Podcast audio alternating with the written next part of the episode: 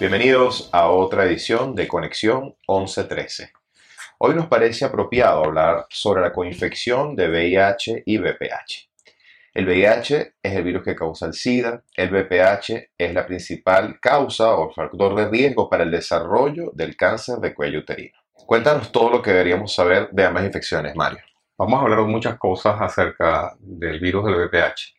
Tenemos que tener claro que primero que son virus diferentes lo único que comparten es, como tú muy bien dijiste, es la vía de transmisión. El VIH es un RNA virus que tiene afinidad por los linfocitos TCD4 y que al destruirlos lo que va a producir es un cuadro de inmunodeficiencia, que es la enfermedad llamada SIDA. El virus del VPH es un DNA virus que afecta sobre todo el núcleo de las células epiteliales que conforman la piel y las mucosas.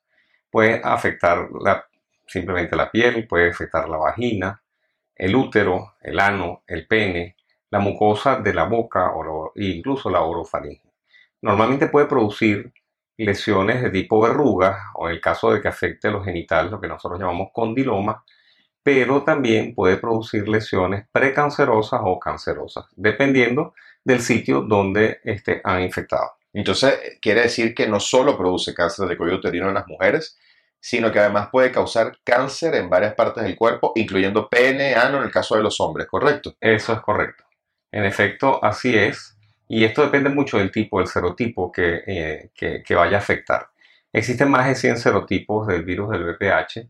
Hay unos que son predominantemente oncogénicos, que son que producen enfermedades precancerosas o cancerosas. Los más frecuentes son el 16 y el 18, y después tenemos otros serotipos de virus que son capaces de producir verrugas. En este caso, los más frecuentes son el, el serotipo 6 y el 11. Una persona que vive con VIH tiene más riesgo de desarrollar cáncer en cualquiera de los tejidos afectados por el VPH o no tiene nada que ver su estado serológico. El estado serológico de esta persona VIH positiva eh, tiene más, es más eh, eh, vulnerable para, para, una enfermedad oncogénica? Sí, absolutamente sí. Una persona que vive con VIH tiene mayor riesgo de sufrir cualquier tipo de cáncer, sobre todo si es una persona que no está en tratamiento y que tiene inmunosupresión. Hay una relación directa entre la posibilidad de que se produzca una enfermedad neoplásica y los niveles de CD4. Y está claro que una persona que tenga menos de 200 de CD4, o sea, que tenga SIDA, un síndrome de inmunodeficiencia adquirida, pues la probabilidad de que haga cáncer es mucho mayor. En ambos casos, tanto hombres como mujeres comparten el mismo riesgo, tanto la mujer como para hacer cáncer de cuello uterino, como el hombre para hacer cánceres anorrectales.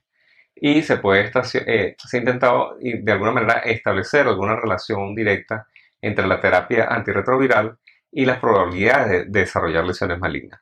Está claro que una persona que tome terapia antirretroviral pues va a estar mejor inmunológicamente y de alguna manera va a poder controlar mejor situaciones como esta. Y ahora que mencionas el tratamiento antirretroviral, si bien este tratamiento está claro que está diseñado para controlar la infección por el VIH, ¿trae algún beneficio para las personas seropositivas con VPH estar bajo tratamiento antirretroviral para VIH? Absolutamente, absolutamente.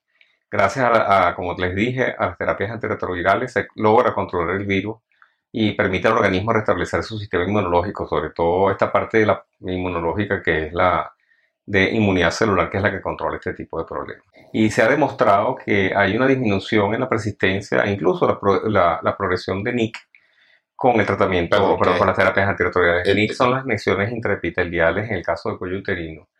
Hay otros estudios que también han demostrado que las lesiones vulvares de bajo grado y algunas verrugas anales y genitales disminuyen cuando se comienza a tomar las terapias antirretrovirales. Normalmente uno, incluso cuando ve a los pacientes, a veces las reacciones se autolimitan, pero cuando uno comienza las terapias, este, la terapia antirretroviral, sí vemos que en ocasiones estas verrugas ceden y desaparecen gracias al tratamiento. Las verrugas, un ahorita me hablas de verrugas y precisamente quería preguntarte de eso. ¿Cuáles son las manifestaciones clínicas de BPH? Sí, se puede manifestar de diferentes formas. La, más frecuente y más visible, evidentemente, son las verrugas y que pueden ser de estas pueden afectar a las mucosas que pues, eh, genitales, anales, orales.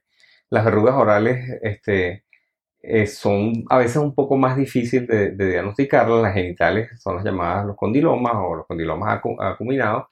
Y las, en el ano normalmente lo que podemos observar son digamos, lesiones que crecen en forma de pápulas o pedículos y que afectan usualmente las mucosas o el epitelio.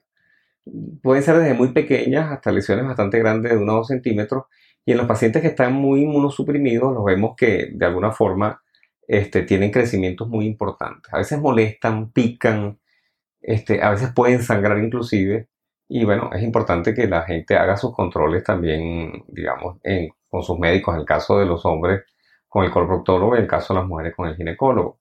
En cuanto a las neoplasias intraepiteliales, que pueden ser cervicales, pueden ser vaginales o vulvares, pueden ser anales e incluso también de cavidad oral, usualmente son asintomáticas, pero en algunos casos pueden sangrar, si son muy grandes pueden producir dolor en el momento de tener acto sexual o en el momento que las personas vayan a defecar pero usualmente la forma de hacerle diagnóstico, hacerle seguimiento es a través de las citologías normalmente. Tú me estás hablando de, me hablaste de dos serotipos anteriormente, que serían el 16 y el 18, digamos que son los que están relacionados con neoplasias.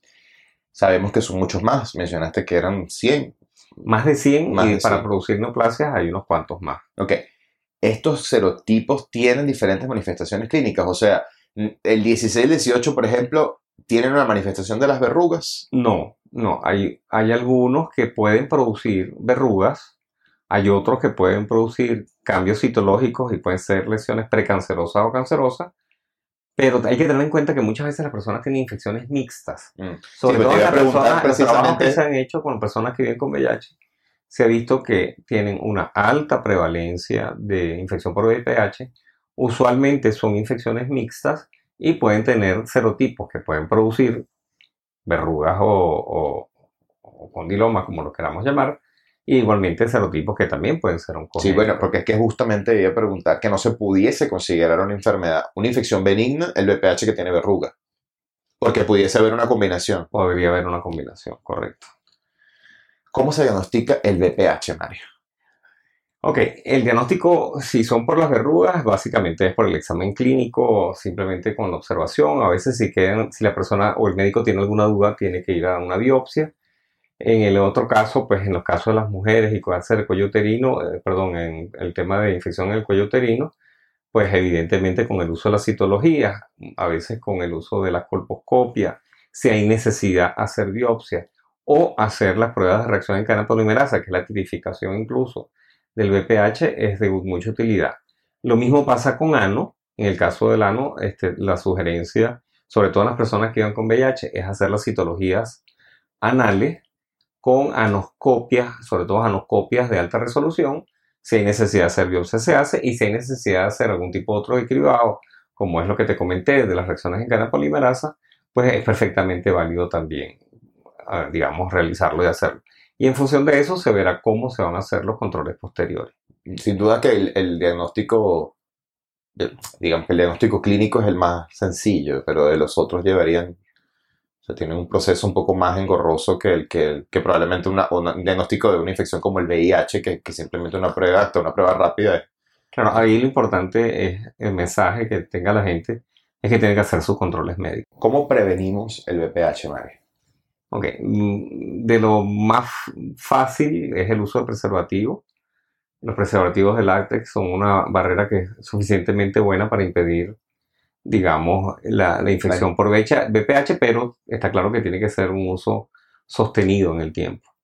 Por otro lado, se habla mucho de la circuncisión masculina. La circuncisión masculina reduce la posibilidad de, de VPH en el pene y también en las parejas, o sea, en el cáncer de cuello uterino en sus parejas sexuales. Bueno, estamos hablando de métodos de barrera, estamos hablando de, procedimientos quirúrgicos y cuando es importante resaltar algo que, en la actualidad existe, que es la vacuna, porque al principio se hablaba de que es una vacuna que está indicada para niños, para mujeres jóvenes, perdón, para niñas, para mujeres jóvenes, pero que, o, o mujeres que no habían iniciado su actividad sexual, pero no sé, corrígeme si me equivoco, entiendo que eso ha cambiado. Hoy la vacuna está disponible para ¿Para quiénes? ¿Quiénes son los candidatos? ¿Están, ¿Quiénes son los que pudiesen entrar en un programa de vacunación?